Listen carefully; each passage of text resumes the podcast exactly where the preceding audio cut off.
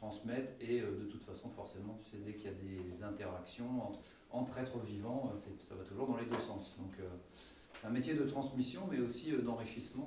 Chaque fois qu'on rencontre d'autres personnes, on, s'enrichit. Donc, je vais aussi m'enrichir avec vous de votre savoir, de votre expérience.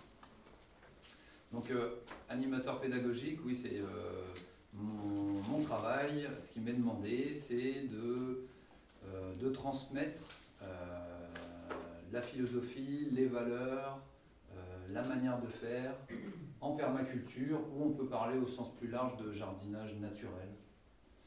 Parce que permaculture, pour moi, c'est un, mot qui fait sens, mais l'être humain, il peut vite avoir tendance dans le langage, dans le vocabulaire, à enfermer dans des cases, des mots qui enferment. Donc, sais pas si vous connaissez ce mot-là, mais permaculture, c'est pas dogmatique pour moi. C'est-à-dire qu'en fait, on ne reste pas enfermé dans toute la théorie ou toute la pratique qui, a été euh, écrite, publiée sur la permaculture.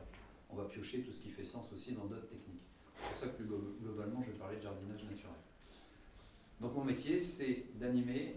Je vais sur euh, l'extérieur, comme avec vous, animer euh, dans, en milieu scolaire, en lycée, mais aussi en collège, en primaire, avec des maternelles, ou ça va être sur une séance comme ça de présentation ou des visites sur la ferme, comme on va faire la semaine prochaine. On va aller sur la ferme maraîchère de l'île aux fruits, on va aller la visiter. Ou animer euh, des projets jardins sur,